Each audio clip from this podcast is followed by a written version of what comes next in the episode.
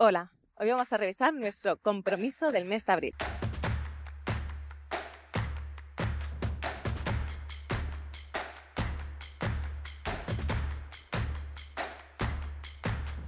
Hola, soy Lucía Perol de sencillezplena.com y te invito a que revisemos conjuntamente el compromiso del mes de abril. ¿Cuál fue el compromiso que te propusiste para el mes de abril? Como sabes, en el Mastermind Minimalista yo propongo priorizar un único compromiso cada mes. Es curioso, parece poco, ¿no? Cuando la gente al principio entra en contacto con esta propuesta me dice, Lucía, ¿solo uno? Pero lo cierto es que lo que yo he descubierto conmigo y cada vez lo descubro con más personas, especialmente las personas que están inscritas porque es a las que les hago más seguimiento, es que cuando priorizamos una única cosa, nos enfocamos, esta cosa tenemos muchas más probabilidades de conseguirla y además una única cosa al mes suponen 12 al, al año, que realmente es un montón o al menos así a mí me lo parece. Igualmente el objetivo aquí no es conseguir mucho, sino conseguir aquello que necesitamos, aquello en lo que necesitamos enfocarnos. Por eso los compromisos eh, vienen con dos perspectivas distintas, o de la forma de objetivos, que tienen que ser acotados, medibles, con una perspectiva muy smart, porque yo puedo elegir comer mejor, pero si, ¿qué significa eso en mi día a día? Si elijo cenar una determinada cena todos los días o quizás hacer un ayuno intermitente o algo que es medible, esto me permite hacer un seguimiento. Y otras de las opciones para identificar los compromisos es poner una intención, porque hay veces que quizás no tienes un objetivo concreto, pero sí que tienes una intención, que es de disfrutar el tiempo con tus hijos o con tus hijas o de estar presente y a partir de ahí puede que salgan algunas acciones concretas y ese compromiso tendría la forma de una intención determinada según aquello que necesites o que priorices o que sientes que te puede aportar más valor. Y estamos a fin de mes. Me parece increíble, me da la sensación de que este mes ha volado, además ha sido el mes del minimalismo digital, que ha sido un poco una locura de preparación, de, difusión de todo el contenido y, y nada, la verdad es que estoy muy contenta porque es un proyecto en el que he puesto mucha energía y que me hacía mucha ilusión y que curiosamente no era mi objetivo del mes de abril. Te voy a contar cuál era mi objetivo el mes de abril. Mi objetivo el mes de abril era leer una hora al día. No sé si te sorprendes, pero bueno, si me conoces un poco sabes que me encanta la lectura y es curioso porque aquellas cosas que son más sencillas, que normalmente nos resultan más gratificantes, en mi caso en concreto, a veces son las que tiendo a dejar. Como que hay otras cosas que parecen mucho más relevantes o que parece que tenga mayor importancia y acabo no haciendo aquello que me aporta valor. Así es que en el mes de abril elegí, sabiendo que iba a tener la parte profesional quizás con más, con más carga, porque tenía el reto de los 21 días, eh, elegí priorizar esto que para mí es muy importante a nivel personal y a nivel eh, de reconexión y a nivel también de ocio y de tiempo libre y de diversión, que es la lectura. Y me puse simplemente una pausa. Yo elegí que iba a leer una hora al día durante eh, todos los días del mes de abril, pero que unos días que iba a estar haciendo una formación en Londres, esos días no iba a leer. Lo curioso fue que no tuve en cuenta que para ir a Londres eh, iba a necesitar ir en avión. Y claro, al no viajar con el pequeño, los aviones son un espacio maravilloso para dormir o para leer. Y en mi caso le he aprovechado para leer. Así que teniendo en cuenta lo que he leído en, el avión, tanto en el de ida como en el de vuelta, y teniendo en cuenta que después he tenido un par de momentos también eh, de lectura durante los días en Londres, lo cierto es que al final he conseguido leer todos los días una hora, incluso los días que no pensaba que iba a poder leer una hora. Mis aprendizajes son, por un lado, que la lectura me hace mucho bien y que elijo priorizarla a partir de ahora no siento que necesite ponerle un tiempo acotado, pero que este tiempo acotado me ha permitido eh, recuperar el valor que tiene en mi vida la lectura y, priorizarlo. También he sido consciente de, del disfrute de leer por placer, porque muchas veces acababa leyendo pues textos que estaban vinculados con mi labor profesional y textos pues que eran quizás un poco mm, casi como estudiar en algunos casos y, y el dejarme más tiempo para hacerlo me ha permitido también leer otro tipo de textos, ¿no? Por el simple placer de, leer.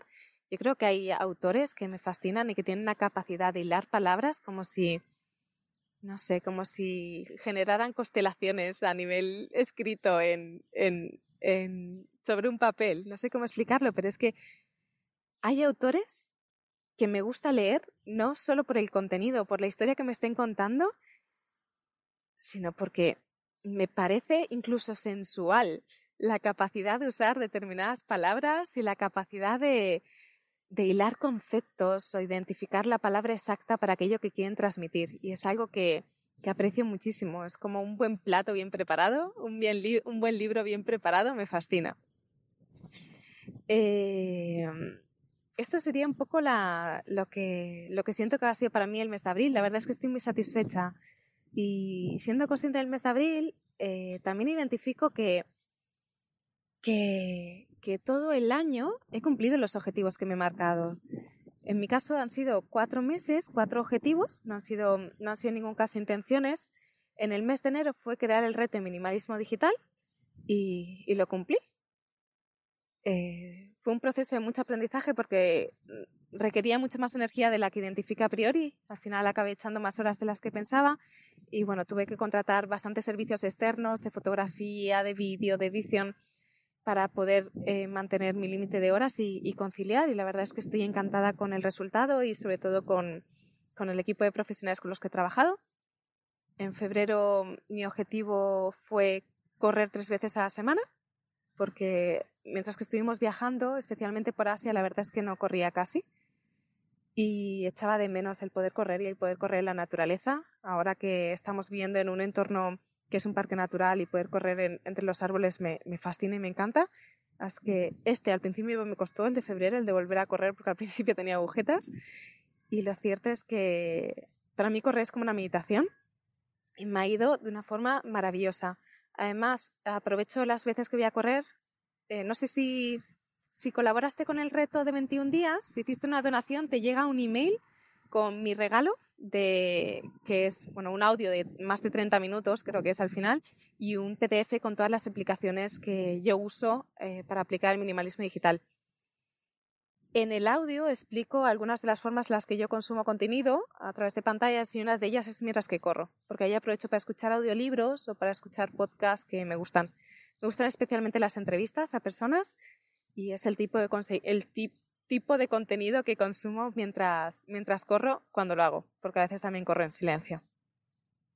En el mes de marzo mi objetivo fue meditar 30 minutos al día y completamente cumplido y además lo mantengo. Es algo que sigo manteniendo. Llevo ya más de dos meses sin haber fallado ni un día, aunque sí que es cierto que en algunos días en concreto he reducido, pero no he dejado de meditar ni un solo día. Y lo noto mucho, mucho, mucho. Yo siempre lo digo, que ojalá llegue el momento en el que no necesite sentarme 30 minutos en silencio a no hacer nada y que mi día a día pueda ser una meditación, como el mindfulness, atención plena. Mm, pero ese momento, si soy sincera, todavía no ha llegado. Y, y la verdad es que sentarme 30 minutos cada día es una de las mejores decisiones a nivel de rutinas, de hábitos, de rituales, porque es lo que me permite estar más tranquila adentro. Yo no tengo una tendencia tranquila. De hecho, yo tengo una tendencia nerviosa. Y ese espacio de silencio diario me trae silencio dentro. Hmm. Y el mes de abril leer una hora al día. Estoy muy satisfecha y muy feliz con, con, mis compromisos, porque yo siento que cada compromiso es un acto de amor hacia mí y en cierto sentido un acto de amor hacia el mundo, porque cuando yo estoy mejor hacia adentro, estoy mejor hacia afuera. Y esto ya lo he dicho en más de un podcast, pero siento que incluso aquellos compromisos que parecen como más egoístas, que sentarme 30 minutos en silencio, me permiten ser mejor pareja, mejor madre, mejor amiga, mejor profesional, acompañar mejor, porque no toda mi energía está dentro, sino que mucha de mi energía puede estar atendiendo y cuidando hacia afuera. Y nada, ahora me gustaría preguntarte e invitarte a hacer el proceso que he hecho sobre mí y que lo hagas en relación a tu propio compromiso. ¿Cómo ha ido tu compromiso del mes? ¿Lo has priorizado? ¿No? Y a partir de ahí que identifiques tus aprendizajes. Una de las partes más importantes en cuanto a los objetivos, que yo también lo recomiendo en, los procesos de revisión de los espacios de la casa, es la importancia de celebrar. Cuando conseguimos nuestros éxitos, permitirnos ese espacio de celebración pero de celebración, no, ay, qué bien, y me di una palmadita, que también puede ser una forma de celebrar, pero sí que permitirnos hacer algo que, nos inspire y, permitimos celebrar nuestros logros, que es como decirle al universo, esto, de esto, e, esto, esto es lo que valoro, esto es lo que voy a priorizar, esto es lo que, lo que, lo que realmente me aporta valor. Y en el caso de que sean objetivos o compromisos que no hayamos cumplido, lo que yo invito es a identificar aprendizajes, porque muchas veces cuando no cumplimos algo, esto nos da un montón de información para, en el caso de que lo necesitemos, cambiar los patrones que nos han llevado a no cumplirlo. Por ejemplo, si yo no hubiera cumplido de leer una hora al día, hubiera identificado el por qué. Y quizás es que lo he calendarizado mal, lo he puesto por las noches, pero por las noches tengo demasiado sueño y no puedo leer. O quizás es porque directamente no lo has calendarizado. Entonces el aprendizaje podría ser eso, la importancia de calendarizar aquello que quieres priorizar. O quizás porque has recibido visitas o ha habido algún imprevisto, uno de tus hijos o hijas ha puesto malo y no, no has tenido el espacio. Entonces, esto te permite identificar cuáles son tus tendencias o tus patrones y desde ahí eh, poder valorar si hay algo que puedes hacer a la hora de, identificar tu compromiso para el mes que viene y evitar que te pueda pasar. Y esto, pues depende de cada persona, pero puede ser eh, desde poner un objetivo que sea más más, más pequeñito, en el caso de que hayas puesto un objetivo demasiado grande y por eso no hayas cumplido, o priorizar, o calendarizar, o según lo que hayas encontrado. Si estás en el Mastermind Minimalista, ya sabes que tenemos el espacio para compartir y que ahí vamos compartiendo nuestros aprendizajes y si necesitas cualquier cosa, sabes que me puedes escribir lo vemos juntas. Y sobre todo, que esto es algo que yo recomiendo a la gente que no, especialmente a la gente que no estéis en el Mastermind Minimalista, algo que a mí me funciona mucho y por eso está la propuesta es que lo compartas. Muchas veces, sobre todo cuando son objetivos, te, me lo planteé, ay, Lucía, se me ha olvidado y ya no he vuelto a pensar en todo el mes. Entonces aquí la invitación es, a compartirlo con el grupo, un grupo de iguales o alguien que esté en un proceso similar, porque probablemente eh, os podáis apoyar, aunque los compromisos no tienen por qué ser los mismos. Pero si yo comparto con un grupo de iguales, que es lo que hago en el Mastermind Minimalista, lo que voy a hacer, y después compartimos la revisión de mitad del mes y después compartimos la revisión de final de mes, es mucho más fácil que lo consiga, porque sé que hay un grupo ahí que aunque cada uno está en su historia, todo el mundo está en lo mismo, que es en priorizar aquello que nos aporta valor.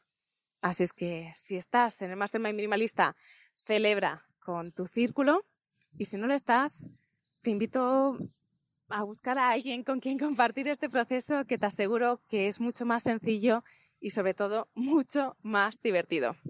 Te mando un abrazo y te invito a identificar, a dejarte sentir cuál va a ser tu compromiso para el mes de mayo. Si estás en Mastermind Minimalista, tienes el ejercicio de calibrar la brújula. Necesitas asegurarte de que el compromiso que eliges es el que está alineado con tu presente. Y nada, por mi parte, desearte que disfrutes de este cierre de mes y de inicio del mes que viene. Te mando un abrazo y te recuerdo y te invito a hacer menos y hacer con más sentido. Seguimos.